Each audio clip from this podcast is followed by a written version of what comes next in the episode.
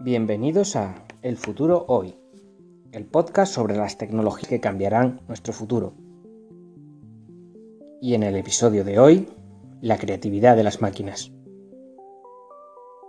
Hemisferio izquierdo y hemisferio derecho. Lo que hasta hace unos minutos hemos estado creando en las redes neurales son hemisferios izquierdos del cerebro o al menos émulos del mismo. Por ejemplo, una red neural para clasificar imágenes o identificar sonidos que funciona de nuestro cerebro en esas tareas. Pero este es el primer paso para crear una red neural generativa, y hacemos hincapié en lo de generativa, por contrarios, o lo que es lo mismo, una red neural que empiece a emular cómo funciona nuestro hemisferio derecho, el responsable de la creatividad y que sea capaz de generar imágenes nuevas a partir de unos datos y de ruido aleatorio. Y ya ha habido antes intentos de hacerlo, pero los resultados eran decepcionantes. Sin embargo, vamos mejorando. La compañía Nvidia, famosa por sus tarjetas gráficas, ya ha creado imágenes fotorrealistas con su GAN, Generative Adversarial Network, y algunos como la del famoso inexistente, dan perfectamente el pego. Pero ¿cómo replicar con exactitud el hemisferio derecho? Se han probado múltiples arquitecturas, pero las más interesantes son las GAN condicionales y también las GAN autoencoder autocodificadoras, autocodificadoras variacionales. Vaya palabra difícil. Por ejemplo, la red neural condicional Text to Image Network es capaz de traducir una descripción textual a una imagen con unos resultados asombrosos. Con un breve texto describiendo algunos colores, produjo cientos de resultados en distintos tamaños y formas totalmente creíbles pero inexistentes de aves. Hoy se usan las redes neurales y la inteligencia artificial para poner las caras de famosos en otras películas, ya sean películas pornográficas o no, con unos resultados muy buenos. En unos años se podrá crear contenido nuevo con tan solo indicarles a estas redes neurales una somera descripción textual. La industria audiovisual entonces tendrá que cambiar, pues muchos de los sistemas de producción actuales quedarán desfasados de inmediato.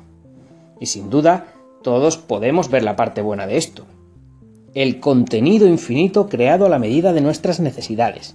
Decirle a una red inteligente, quiere una película de la novela César, sobre la figura de Julio César, pero toma como referencia las construcciones existentes, las reconstrucciones virtuales de Roma que se han hecho, los rostros que quedan esculpidos y los tejidos más, más certeros que puedan hacerse a los de la época, las mejores interpretaciones de películas sobre Roma, otras traslaciones de novela a imagen, eh, para los diálogos que se cojan los diálogos de cierta película como ejemplo, etc. Al principio no será perfecto, estamos lejos de este principio, pero con la inteligencia artificial estamos ya en el terreno de lo posible. Pero, ¿podemos imaginar la parte negativa? Nuestro ente virtual, nuestra extensión en Internet tiene ya tantos datos nuestros que Internet nos conoce mejor que nosotros mismos. Unamos esto a lo anterior y vayamos al campo de la publicidad. Nos quieren vender un perfume y la publicidad que veremos en YouTube estará hecha específicamente para nosotros por una máquina. Y en ellas, en ella aparecerá la persona más cercana a nuestros gustos, en nuestra ciudad favorita del mundo, con la música que más nos gusta, haciendo aquello que nos gustaría hacer y no podemos, con las variaciones lumínicas que nos resulten más atractivas y los, los colores que predominan en el contenido que YouTube después de año, sabe que más nos atraen. Sabrá que otros perfumes hemos comprado y hará las conexiones tan precisas, tan certeras, que la publicidad alcanzará lo más profundo de nuestra psique. Y cada éxito, cada vez que veamos completo ese vídeo, e incluso que lo cliqueemos para comprar, la fórmula se hará más certera. Las empresas crearán estas redes neurales y se especializarán en determinados contenidos, pero también entrarán en guerra entre ellas por captar mejor al cliente. Y estamos hablando de una guerra estilo Facebook contra Google.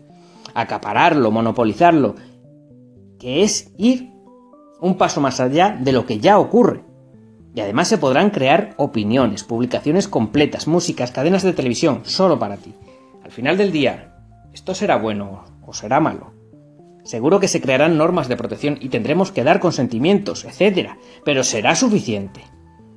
La pregunta que nos harán será, ¿quieres ver un contenido perfecto hecho específicamente para ti y que te producirá una satisfacción enorme a cambio de, a cambio de ver publicidad diseñada específicamente para ti de perfecta efectividad por los siglos de los siglos? Amén. Y la respuesta será sí quiero. Que tengáis un buen día, futuribles.